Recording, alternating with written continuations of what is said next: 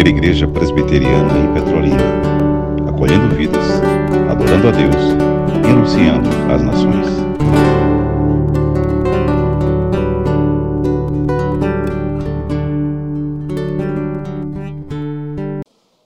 Atos capítulo 2, versículo 42.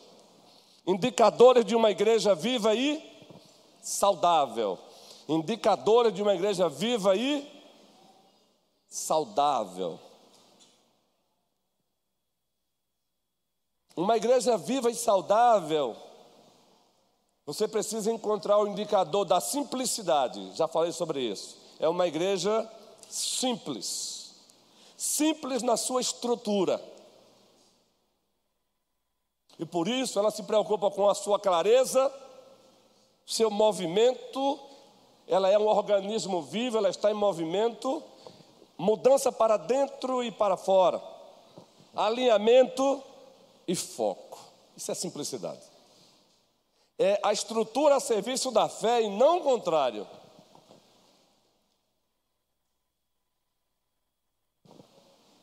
Uma igreja viva e saudável é assim. Mas vamos ler primeiro o texto, Atos 2,42. Estou esperando a nossa maravilhosa sonoplastia a projetar esse texto aí para nós. Vejam, eles se dedicavam ao ensino dos apóstolos e à comunhão, ao partir do pão e às orações. Prossigamos com a leitura. Versículo 23, 43. Todos estavam cheios de temor. O tema da IPP este ano é lindo, das suas liturgias, é o temor do Senhor. Crescendo, na verdade. E este mês é crescendo no temor. Todos estavam cheios de temor e muitas maravilhas e sinais eram feitos pelos apóstolos, credenciais apostólicas. Os que criam mantinham-se, prestem bem atenção nisso, mantinham-se unidos, na alegria e na tristeza, na saúde, na enfermidade. E tinham tudo em comum. Resultado disso, vendendo suas propriedades e bens, distribuíam a cada um conforme a sua necessidade. Vamos lá. Todos os dias, todos os dias, CCV continuavam a reunir-se no pátio do templo. Partiam o pão em casa e juntos participavam das refeições. Agora todos juntos, com alegria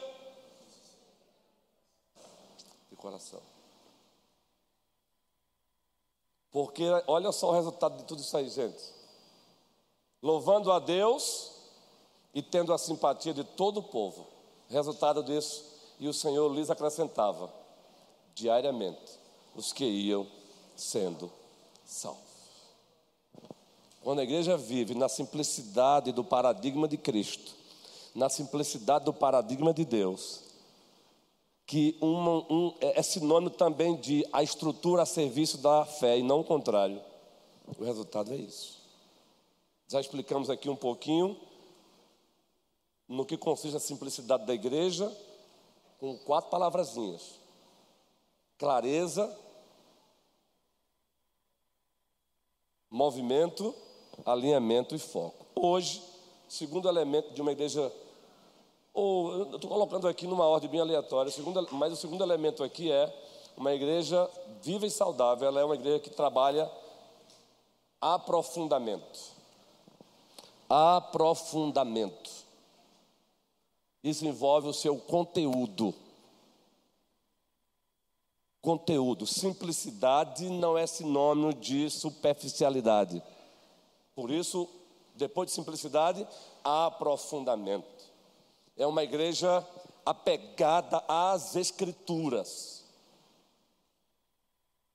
De Gênesis a Apocalipse.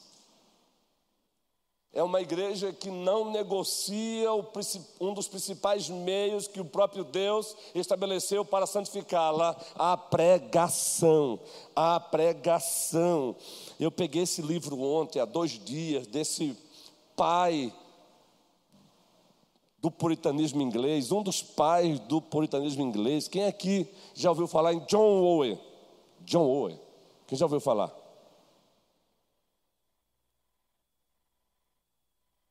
Um exemplo. Todos os pastores reformados conhecem, aqueles que gostam de ler conhecem. Claro que aqui ele está defendendo a verdadeira natureza da igreja evangélica. Que livraço. E eu fiz questão de adiantar as páginas e ir lá para a questão da os deveres dos pastores.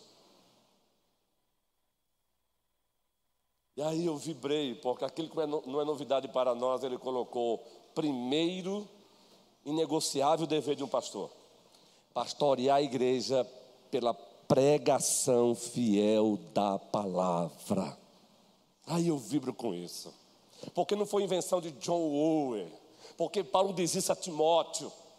Segundo Timóteo 4, ele começa assim: Conjuro-te perante Deus e Cristo Jesus, que há de julgar os vivos e os mortos, pelo seu sua vinda, o seu reino, o seu reino e sua vinda.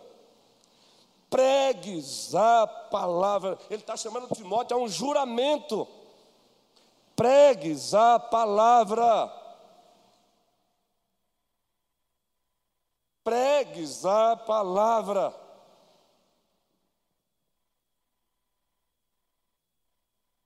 Eu tenho um livro sobre o poder, segredos de uma igreja que cresce. E foi feita uma estatística. Todas as igrejas que crescem saudavelmente, elas têm um púlpito forte, uma pregação bíblica. E por isso que nós não abrimos mão de pregar a palavra. Paul Walsh, numa das suas conferências em Aulas Lindóia, e eu tive, eu tive o privilégio de estar lá. Ele também narra isso nos seus vídeos, nos seus livros, que quando era estava como missionário no Peru, passou 10 anos, ele é bilíngue, inglês e espanhol. Ele deixou um recado para sua esposa. O recado, uma recomendação para sua esposa. Às vezes pode chocar cristãos hoje esse recado, essa recomendação que ele deixou para sua esposa. Se alguém bater a, aqui a porta, procurando-me, pergunte se é questão de vida ou morte. Se não, agenda um outro momento, que agora eu estou preparando o alimento para elas. Agora eu estou no santo do santo celestial, debruçado. Pode assustar algumas pessoas, não é? Que absurdo. A ovelha procurou vai lá, bate para procurar o pastor, mas veja, ele diz o quê? É questão de vida ou morte? Não, ele está orando, está estudando, preparando pão quentinho para vocês, como o pastor do pão quente, Jadson Cunha. Sabe qual é a moral dessa história? Ou o moral dessa história, não é a moral, é o moral, uma diferença entre o moral e a moral, não é? É que o pastor não pode se confundir como resolvedor dos problemas de tudo e de todos. E com isso abandonar o posto de trabalho dele, que é a pregação da palavra. Ele pastoreia o rebanho pela pregação da palavra. E quando eu falo resolver o problema de todos eu estou me referindo às vezes àqueles probleminhas que crentes imaturos poderiam eles mesmos resolverem e não conseguem resolver porque não crescem, não amadurecem, não avançam. Não estou me referindo aqui a questões que a própria Bíblia diz que o pastor deve chegar junto, porque lá, nesse mesmo livro, diz: segundo dever, ou é o terceiro dever, mais ou menos o quarto, visitar as ovelhas enfermas, dar atenção àqueles que estão em situações emocionais pesadas. Vejam que maravilha. Ou seja, quem aqui já ouviu falando de triagem pastoral eclesiológica? O que é uma triagem pastoral eclesiológica. Eu faço isso. Quando eu leciono teologia pastoral para os alunos, eu leciono também, eu falo sobre isso. O pastor tem que fazer uma triagem das ovelhas. Quem está caminhando direitinho, eu não preciso estar na casa dessa ovelha toda semana, todo mês, meu irmão. Ela está caminhando direitinho. Aí eu olho e vejo, mas aquela dali não. Aquela dali não está bem, eu preciso focar nela. Aí às vezes Alguns irmãozinhos, por não terem maturidade, começam a dizer assim: o pastor só dá atenção a fulano de tal. Não, o pastor está dando atenção a fulano de tal, porque fulano de, quem está precisando um pouquinho mais do pastor agora é fulano de tal. Você está bem, agradeça a Deus. É só um exemplo. Com isso eu não estou dizendo que nós não somos tentados a dar atenção mais a um do que a outro, usando critérios mudanos. É só um exemplo. Aprofundamento é chamar a igreja sempre ao aprofundamento na palavra. Eu tenho um livro antigão da Igreja Batista Regular, editora Batista Regular, vivendo na palavra. Sabe qual é a paixão de um pastor? É ver o cristão entrando no berçário espiritual, mas é ver o cristão saindo do berçário espiritual. Ou Mônica, ou é, Wendel e os demais aí, é, qual é o sonho que você quer ver mais? Você quer ver mais o resto da vida no berçário, Mônica? Não. Wendel, cadê o Wendel? Lu, é, Luzia, está aqui. Jaqueline, Lucas, você quer sempre o seu filhão no berçário? Não, querido. O momento dele agora é de berçário, é de mamadeira. Mas chegará um momento que ele vai parar de tomar mamadeira, ele vai ser ensinado a comer com as, usar o garfo, a colher e comer. Assim também é na vida espiritual. O, pa, o pastor que gera uma hiperdependência da ovelha para com ele, na verdade, ele está pecando contra Deus. O trabalho dele é tirá-la do berçário espiritual e levá-la para a adolescência espiritual, levá-la depois para a, a, a juventude espiritual e depois a fase adulta da espiritualidade é culpado deles, maturidade. Ao escritor aos Hebreus, ele escreve assim, capítulo 5: Gente, era para vocês já serem mestres, e vocês ainda têm necessidade de que eu dê leite para vocês. Um deles diz assim: necessidade de ser mestre, ele não está entrando em contradição com Tiago, capítulo 3. Porque Tiago, capítulo 3, ele diz assim: Olha, não queiram vocês ser mestres, porque o Senhor vai cobrar pesado dos mestres. Não há contradição. Lá em Hebreu, quando ele diz era para ser mestres, é no sentido de maturidade.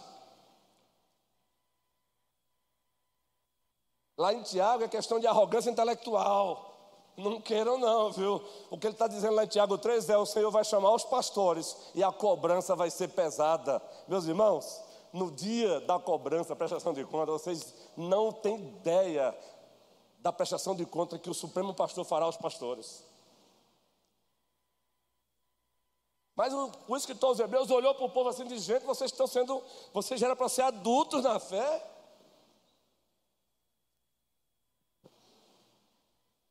Por isso há aprofundamento, por isso que a gente zela pela pregação da palavra, por isso que a gente zela por séries,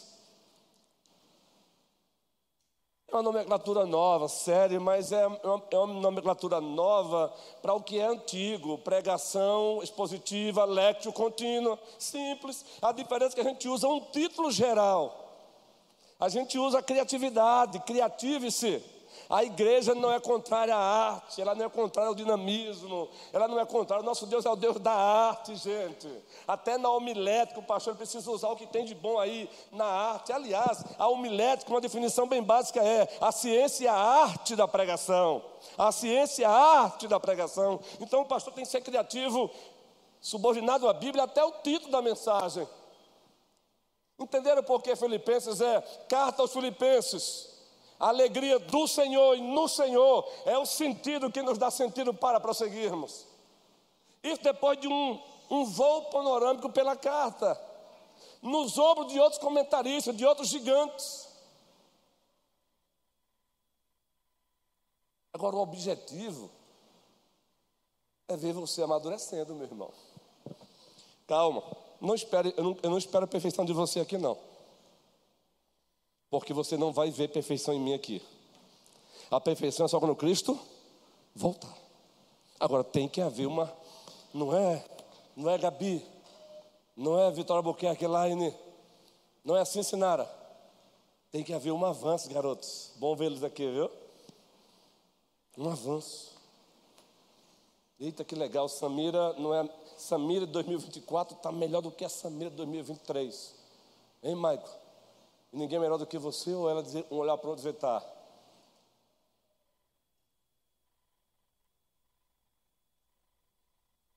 Por isso essa preocupação do pastor. Valorize a sua EBD, valorize a sua classe, valorize a sua revista, valorize a série. E muitas vezes, no lugar de se colocar como professor de homilética, se coloca como aluno. Porque na era, da, na era da internet, meu amigo, todo mundo sabe tudo e, e mais do que todos. Um ente, um ente novo surgiu hoje no meio da igreja, na era digital. Um novo ente.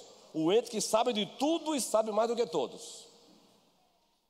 O cara que só assistiu um podcast sobre determinado assunto quer chegar para o pastor e botar o dedo na cara e dizer: o senhor está errado.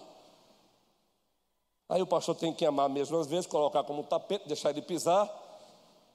E depois que ele pisar, uma hora ele vai escorregar, vai quebrar a cara, vai chamar o pastor de novo e dizer: agora sim, agora vamos conversar. Como homens, com hombridade, com maturidade. Não, é gente que sabe de tudo, meu amigo. Conhece milética, conhece teologia bíblica, conhece exegese, conhece tudo, meu amigo. É, conhece tudo. Então, é, os pastores hoje vivem numa sabatina contínua nas suas igrejas, meu amigo. É uma sabatina contínua. Não estou dizendo que é o caso aqui, não, hein? A primeira não faz isso, não é? É só prevenção. Eu não estou sofrendo disso aqui, isso aí é fato. Mas eu tenho que fazer uma prevenção porque tem pastor adoecendo com isso. E aquelas conversas no corredor, meu amigo, é o que aparece de professor, não é brincadeira. Ele não deveria pregar assim. Ele deveria trabalhar outro tema. Não por quê, não por quê, não por quê. Aí você acocha o cabo e pergunta quem são os doze apóstolos. O cabo ah, é, é, é, é, Mateus. Ah, é, Humildade, humildade, humildade, humildade, humildade, humildade, humildade, humildade, humildade, humildade, humildade. Aprofundamento. Pedro diz para, os, para o povo, no primeiro século: crescei na graça e no conhecimento do Senhor Jesus Cristo. Aí eu lembro que eu estava na luz de vida, quando morava na Grande Recife. Famosa luz de vida. Aí alguns colegas pastores, que são bons de teologia, Aí eu percebi que me fizeram uma pergunta daquelas capciosas. Os pastores também fazem. Os pastores também são seres humanos, são pés de barros. Às vezes fazem, subestimam o outro, às vezes. Aí eu cheguei, entrei, meu point, lá, lá sempre foi o meu point. Aí o reverendo, oh, e oh, tá aí, que beleza, bom estar tá aqui. Aí senta aí, eu sentei. Aí um disse assim, Sabe aquele olhar um para o outro, de quase que piscar o olho um para o outro? Quase. O que é que você acha do filioque? Não se assuste com a palavra não, você não é obrigado a saber disso não. Só vou narrar. O que é que você acha de, do problema que aconteceu na igreja lá sobre a Idade Média, o problema do filioque? Isso gerou uma, não é o que, é que só, só disse isso. Aí um olhou um para o outro. Aí eu disse, ah, Eu digo, é aquele momento de você tirar da cachola. Eu não leio o livro, eu não compro o livro para ficar na prateleira fechada, não, meu irmãozinho. Aí eu entrei, botei, botei a primeira, a segunda, a terceira, a quarta, a quinta, e entrei, ah, tá. O Espírito Santo procede do Pai e do Filho. O i lá, a palavrinha em latim é filioque. Porque a igreja grega, ela não diz isso. Ela não concorda com essa palavrazinha e filioque. O Espírito Santo, nós, a teologia ocidental diz: o Espírito Santo procede do Pai e filioque, do Filho. A igreja grega ortodoxa, aí é uma outra igreja de denominação, diz: não, procede do Pai. Ela não gosta do I, que em latim é filioque. Aí eu entrei, pisei, botei a quinta, daqui a pouco estavam os caras, rapaz, que legal, vamos, vamos encontrar mais vezes por aí. Nós não pagaram não. E lá tem um cafezinho já. Mas não é que a gente se aprofundou a amizade, guerreiro? Por que estou narrando isso? Porque ver, nós seres humanos às vezes gostamos de fazer pegadinha com o outro, né? O que eu leio não é para humilhar ninguém, não. O que eu leio não é para colocar ninguém na parede, não. Eu, particularmente, como pastor, por exemplo, quando um colega está lecionando aqui, eu, particularmente, eu evito não falar e nem perguntar nada, sou eu. É uma questão de ética ministerial. Perguntar talvez eu faça, mas falar não, porque no meu caso dá a ideia que eu estou complementando o estudo do colega que veio de fora. Eu me refiro a um colega quando vem de fora. Perceberam porque eu fico caladinho o estudo todinho? É uma questão de ética ministerial. Porque se eu chamei o colega para ministrar a palavra no aniversário da igreja, é com ele. A igreja pergunta, os presbíteros podem perguntar, mas o docente não. Eu fico caladinho porque quando eu abro a boca e quero falar alguma coisa, dá a ideia que eu estou complementando o estudo que ele preparou. Eu acabo passando a ideia, querendo ou não, de que o senhor deixou de falar sobre isso. Porque eu sei o que é a lida ministerial. Então, isso é aprofundamento, mas é aprofundamento na doutrina e na maturidade. É você discernir a ação que é correta, a ação que é certa. Então, valorize o conteúdo doutrinário desta igreja, valorize a pregação, valorize os estudos, tudo isso aqui que eu disse não tem nada a ver com o pastor não estar aberto para feedback, aí é diferente. Aberto para feedback, isso aí é diferente. Nós estamos, humildade. Aberto para ouvir ideias, aí é excelente. Nada disso estamos questionando. O que nós estamos questionando é esse ente que nasceu no Brasil, do, da, da, vida digital, que ele sabe de tudo e sabe mais do que todos, e ele já não chega perguntando, ele já chega afirmando, está errado. Entende a questão? Ele não chega perguntando, ele já chega afirmando: está errado. E olha, eu já passei por isso, eu já fiz isso. Na minha. No meu berçário ministerial. Tem uma fase de berçário ministerial. Eu já falei para vocês aqui que teve uma época que aqui a colher eu olho para o retrovisor e vejo. Hum. Você já olhou para a sua vida assim? Um, um, um, debate teológico com alguém, com um colega presbítero, e você olha assim e diz, hum. hoje você olha para o retrovisor e diz, hum. eu fiz isso, foi. Escuta, por favor, eu falo isso comigo. Mas como tu fosse babaca, hein, Ronilson? eu, eu falo mesmo. Cara, como tu fosse babaca, Luiz. Mas, querido, foi uma babaquice oriunda da minha, do meu berçário ministerial. Graças a Deus, o que eu não posso agora é continuar sendo babaca no ministério. Tem que crescer, tem que amadurecer, assim é você também. Por isso, o aprofundamento na palavra. Uma igreja pegada às Escrituras. Tanto o pastor da igreja como a igreja, nós estamos submissos à palavra de Cristo. A minha autoridade pastoral, ela começa na palavra e termina na palavra. Sabe o que significa? Se eu exigir da igreja o que Cristo não exige, a igreja tem o direito de não atender. Se menos do que ele exige, ela pode cobrar, mais do que ele exige, ela pode cobrar. Crescer na graça e no conhecimento do Senhor Jesus Cristo. Crescer na graça e no conhecimento do Senhor Jesus Cristo. Aprofundamento na palavra, nas escrituras. Tem muita gente sendo enganada aí, queridos porque falta aprofundamento na palavra. A igreja não tem que girar em torno de personalidades, ela tem que girar em torno de Cristo. Nós, pastores, somos co-pastores dele. A igreja tem que amar os seus pastores, deve, mas como consequência e não como razão principal. Os pastores fiéis têm o prazer de ver a igreja firme em Cristo, amando Cristo. É aquela fase de que a própria ovelha sabe discernir o que o pastor ali está pregando ou não. Ela já sabe se proteger, ela sabe manusear a armadura de Deus, Efésios 6,10.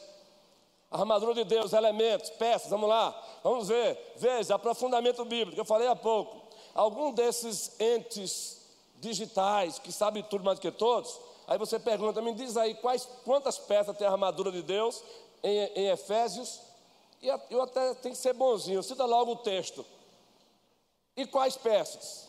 Aí esse ente que não lê Bíblia e vive só de podcast, que tem o seu lugar e é importante, mas vive só de podcast, aí ele diz é, peças, e tem peças. Tem, vamos lá. E a igreja aqui, uma igreja que gosta de palavra, não é porque eu estou aqui hoje, não, graças a Deus. Os pastores que passaram por aqui, cada um com a sua medida, fizeram a sua parte. Deus seja louvado. Nada de presunção, nada de arrogância, cada um conforme o dom que, que, e o talento que Deus deu. Peças da, da, da, da armadura de Deus, está lá em Efésios 6. Vamos lá. E vamos, é isso, eu vou, eu vou considerar isso. Vamos citar na ordem, não. Vocês já adiantaram aí para o capacete, mas não tem problema. O capacete da salvação, vamos lá. Outro.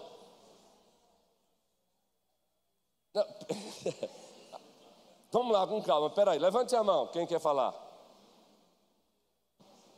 Capacete já foi dito. Segundo, o escuro da fé, coraça da justiça, espada do espírito. Bora, gente. Ah, tá faltando.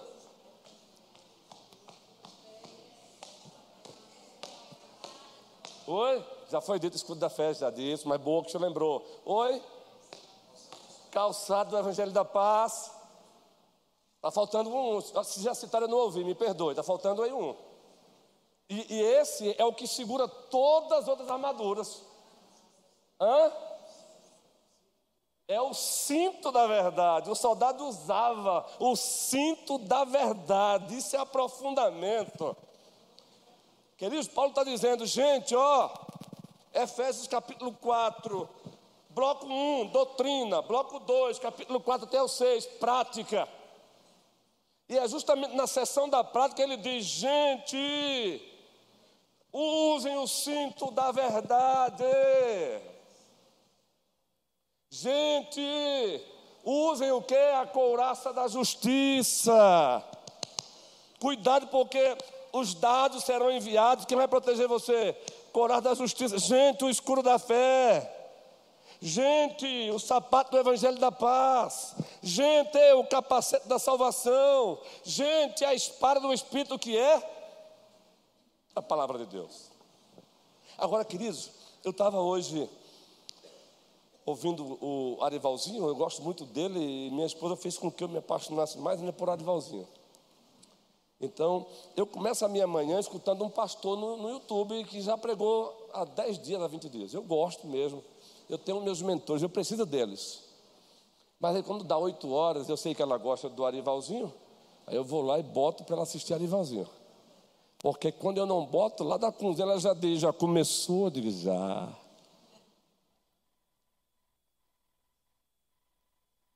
E enquanto escutava o reverendo Arival, eu estava pensando, meu Deus, nós, pastores reformados, precisamos tomar cuidado. Porque nós somos, eu vou aqui usar essa expressão, é que nós somos muito zelosos com a teologia bíblica, exegética e teologia bíblica, teologia sistemática, teologia histórica. Mas quando o assunto é a aplicação da palavra, às vezes nós somos rasos. Nós temos essa tendência. Nós somos muito bons em levar o povo para o texto antigo. Tem um livro com esse título, O Texto Antigo, o Pregador Contemporâneo, Sidney Gredanos. O texto antigo, uma referência à Bíblia, porque é um texto antigo. E o pregador contemporâneo, é sobre pregação. E uma das acusações, reverendo, que ele faz é essa. Nós, nós, reformados, somos muito bons em levar o povo para o texto. Autor, o público original para quem escreveu, porquê, para quê, mas a gente tem uma dificuldade de tirar o povo lá do texto e trazer para o século XXI e dizer: e agora? O que esse texto aqui tem a ver com você lá no seu trabalho? como liderado ou líder, como pai, como mãe.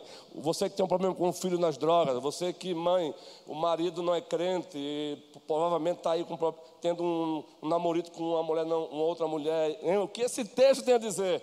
É assim ou não é, gente? Um exemplo, eu sou bem sincero. Quanto tempo no sermão gastamos com aplicação? É só você olhar, eu sou sincero. Nós somos culpados nessa área. Nós temos um pouquinho de culpa nessa área. Aí os pais puritanos precisam ser lidos por nós, pastores. Porque, meu irmão, eles tinham o que, que, que, eles chamavam de conhecimento de caso. Problema, um, um, um conhecimento de caso.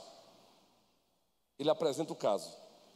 Todo o sermão deles, eles passavam um tempão aplicando. Agora, espera aí, pastor, mas vocês aplicam. Não, nós temos uma aplicação generalizada. Rogo-vos, irmãos, pela misericórdia de Deus, que tal, tal, tal, não vos conformeis com este mundo. Qual é a nossa aplicação? Irmãos, não se conformem com este mundo. Ah, jovens, não se conformem com o mundo. Não, não é, gente? Eu não tenho problema dizer isso, não. Nós precisamos melhorar. Eu escuto, olha, os, os, os caras fera da teologia também vacilam nisso, os caras que eu considero como referência de homilética na prática, quando vai para a aplicação, é, é muito resumido, são dois minutos, cinco minutos. A gente tem que sair do aspecto geral para o aspecto particular, aplicar mesmo, oferecer alguns casos, alguns estudos de casos, essa é a palavra que eu estava procurando. Estudos de casos, o que os puritanos faziam? Eles usavam silogismos, ah, a palavrinha é difícil, não se preocupe com ela, mas o que é um silogismo que eles usavam? Para trabalhar o estudo de caso, Carlinhos.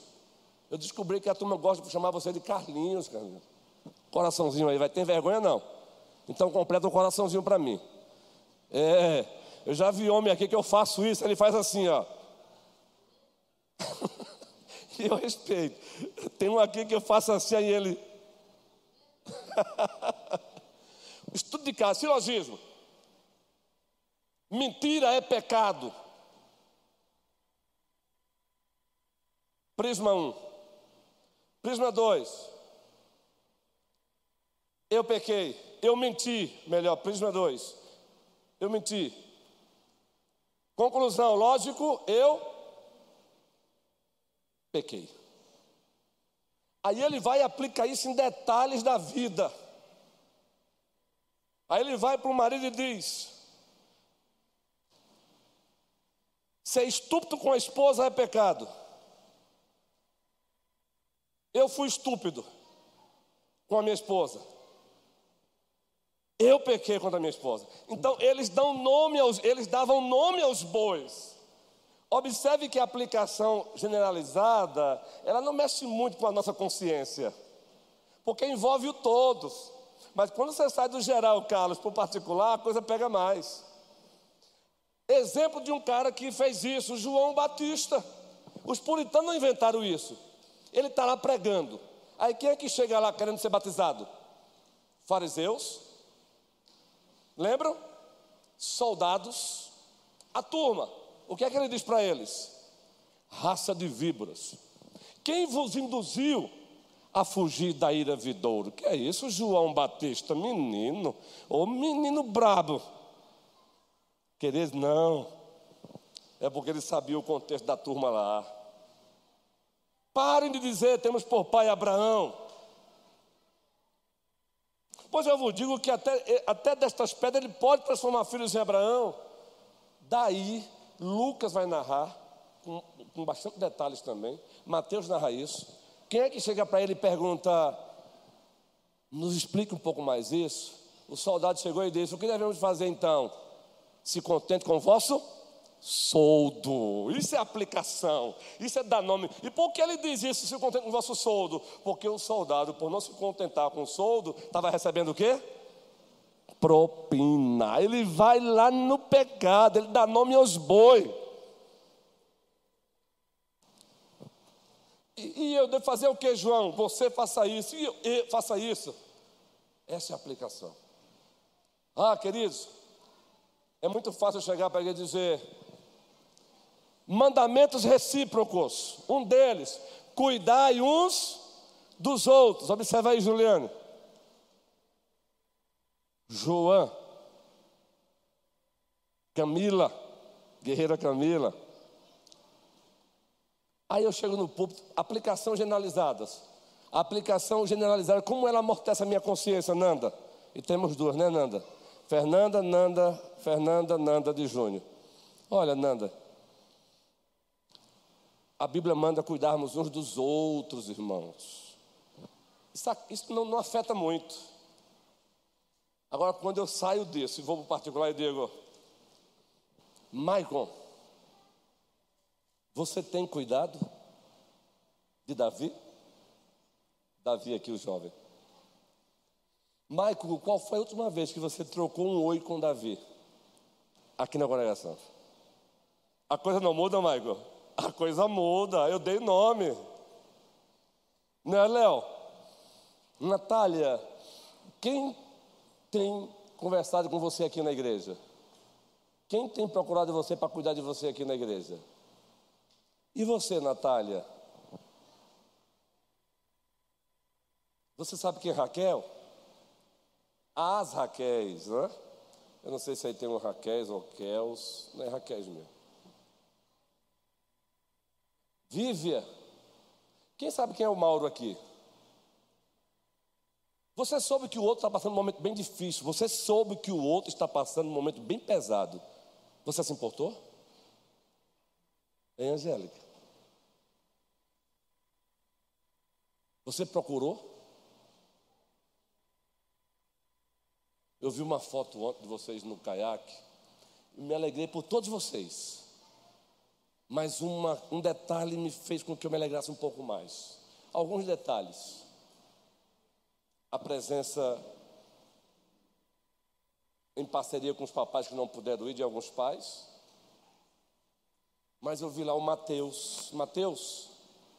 Ah, Mateus, como eu me alegrei, jovem. Mas peraí, pastor, você não se alegrou pela presença? Não, me alegrei. Mas quando eu vi você, eu disse: Uh, maravilha, ele já está entrosado. Olhei uma foto recentemente de uma academia, os jovens malhando. Aí eu vi lá já os que eu conheço, um pouco mais, mais tempo caminhando conosco, mas eu vi alguém lá na foto. Aí eu fiz, oh, eu vou aqui seguir a modinha agora, a modinha do, dos pregadores, com todo respeito. Não é que seja pecado, não, já, gente. Mas a gente gosta de moda às vezes, né? Uau! quem era, quem era, quem era, quem era, quem era, quem era? Quem viu a foto? Eu sigo. Ei, o, UPA, quem é administrador da UPA, do grupo? É o prefeito Moisés? Do, não tem um grupo do WhatsApp? Quem é o administrador? Hã? Você já é.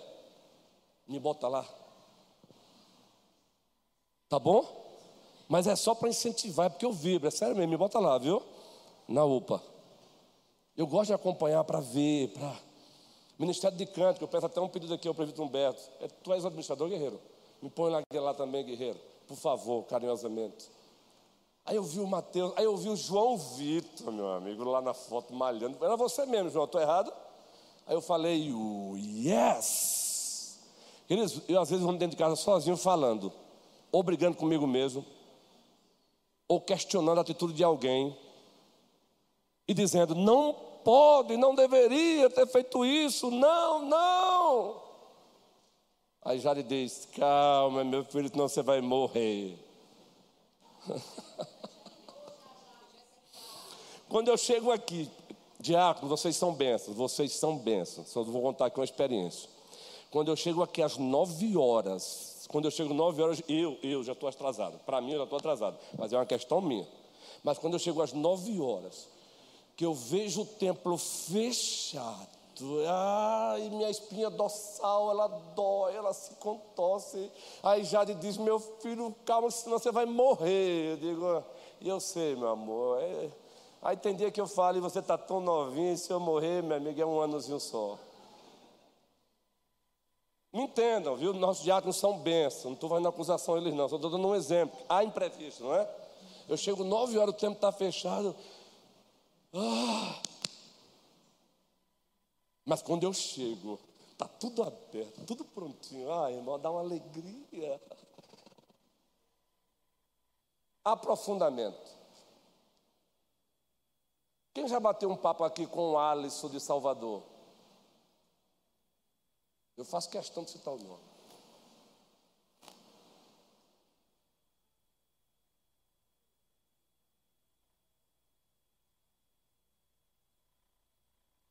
Quem já procurou o Lucas para bater um papo com o Lucas aqui?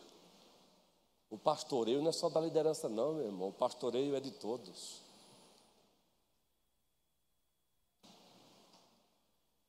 Josué, Davi, fala para Upa,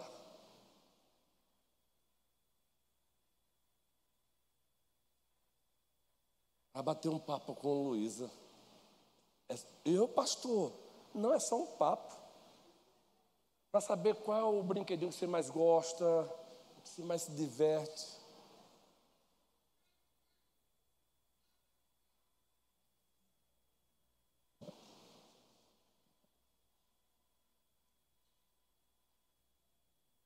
Glauber, esqueci seu nome não, guerreiro. Eduardo, é só visitante, eu sei, querido. Mas eu faço questão de citar seu nome. Pedro, alguém sabe quem é João Pedro aqui? Pedro, aliás, Pedro. Criança Pedro. Cabelinho enroladinho lindo, eu acho lindo esse cabelo dele. A criança não é igreja amanhã, não, ela é igreja hoje. Aprofundamento vai para além da doutrina, é você entender a doutrina e praticá-la. É entender a doutrina e praticá-la. É entender a doutrina e praticá-la. Aqui tem dois jovens hoje no visitando, jovens lindos também. Um da PIB, que veio trazer a prima que é de Recife. Mas a prima que é de Recife é a ovelha do pastor Vitor Sibenes. Prazer tê-los aqui. E de cara a gente já faz isso mesmo. Somos família.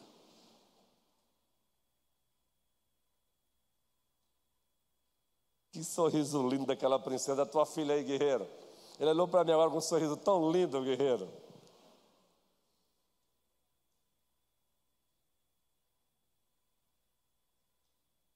Qual foi o apóstolo que no início do apostolado ele precisou muito de um outro, ele não pediu, o outro percebeu e foi atrás dele?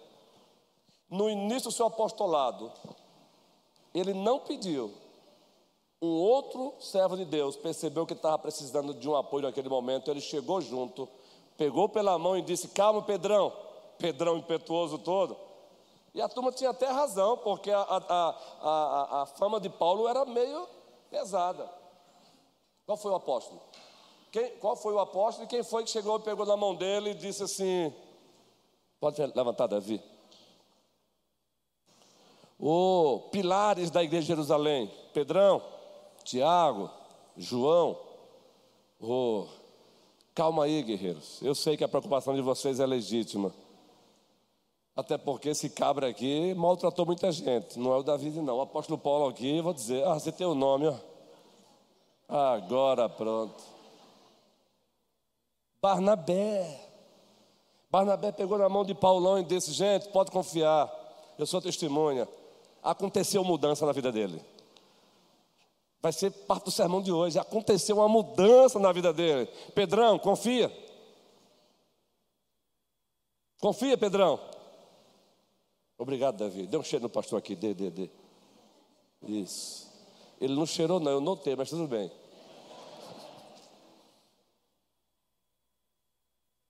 Paulo passa um tempo no preparo de Deus, até mesmo sendo nos bastidores.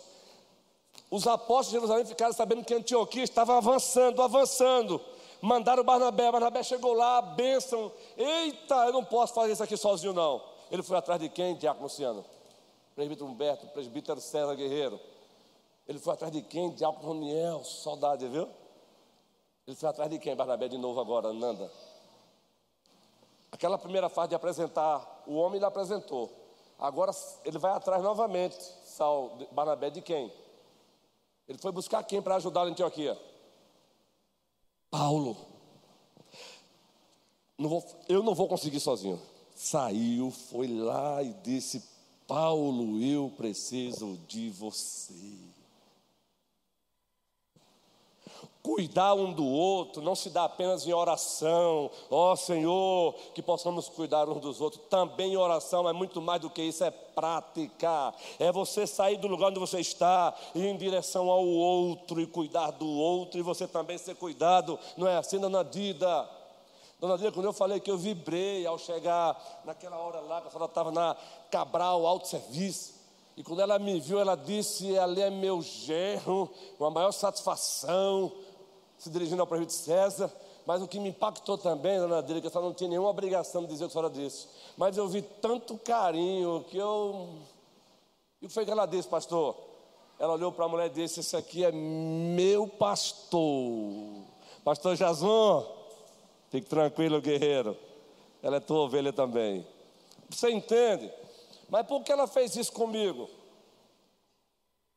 Carinho se planta e colhe.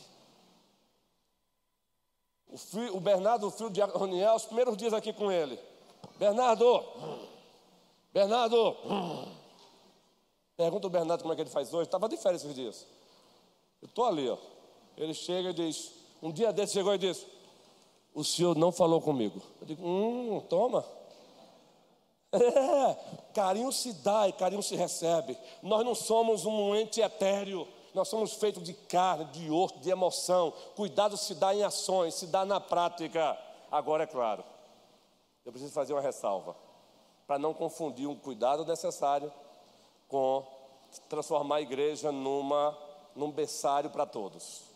Igreja não é berçário para todos. Ela tem berçário espiritual para alguns, tem berçário faixa etária para outros, mas o berçário espiritual é temporário. A pessoa entra no berçário espiritual tem que sair de lá para a glória de Deus. Isso significa que a igreja vai crescer vai ter dia que eu não vou conseguir dar um bom dia, porque quando eu te procurei para dar um bom dia, não deu tempo mais, porque dez pessoas novas estavam nos visitando. E agora você já é adultozinho no espiritual para multiplicar o que eu faço como pastor. Fazer o quê? Procurar quem está visitando e dar um bom dia para ela e cuidar dela. Agora você multiplica o trabalho, Nanda. Agora Nanda olha para os jovens que estão chegando e diz: Ei, tudo bom? Prazer. Eu sou a Fernanda. Caso você queira, pode me chamar de Nanda. Aí eu não vou me preocupar em você sair daqui triste dizendo que eu não falei com você. Não é verdade? Aprofundamento. Qual o horário que eu prometi? Diz, passei cinco minutos, tá bom. Eu vou encerrar isso no próximo domingo, o assunto. Aprofundamento. Que o Senhor nos ajude, guerreiros. Ajudemos uns aos outros. Ajudemos uns aos outros.